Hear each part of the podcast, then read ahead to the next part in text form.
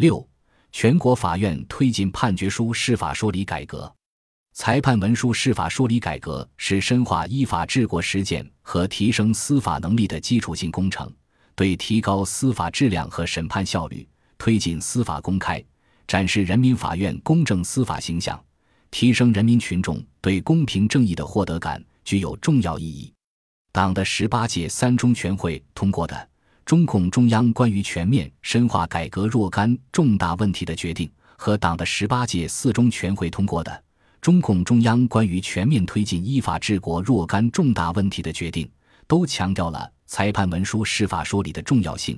最高人民法院在“四五”改革纲要中确立了推动裁判文书说理改革的具体任务。为推动裁判文书说理改革，最高人民法院关于加强和规范裁判文书释法说理的指导意见（以下简称意见）于二零一八年发布，就改革提出了具体要求。第一，释法说理必须符合规律性要求。裁判文书释法说理要恪守合法性、正当性、层次性、针对性和繁简适度五项原则，合理界定说理范围，科学划分说理类型，重点解决实践突出问题，实现规范化和个性化的有机统一，科学构建质量评估体系和评价机制。第二，防止裁判文书说理千篇一律。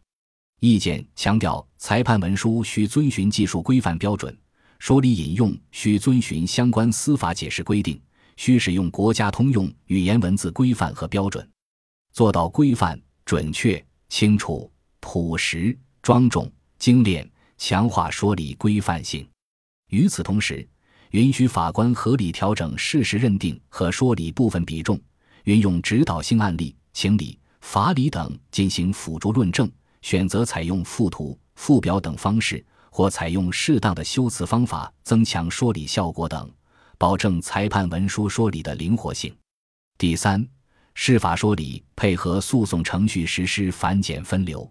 意见详细列举了疑难复杂案件、诉讼各方争议较大的案件、社会关注度较高的案件等，应当加强释法说理的具体情形，以及适用民事简易程序。小额诉讼程序审理的案件，适用民事特别程序、督促程序及公示催告程序审理的案件等，可以简化释法说理的具体情形，为法官提供了明确的操作指引。第四，释法说理是考核法官业务能力和审判质效的必备内容。意见规定，最高人民法院建立统一裁判文书质量评估体系和评价机制。定期组织释法说理评查活动，加强评选奖励和通报批评。裁判文书的释法说理，不是一个有使用说明就可以完成组装的机械事物，而是需要实践理性、记忆理性，并且需要长期和反复实践才能习得和精通的记忆。因此，培养法官释法说理的能力需要一个过程，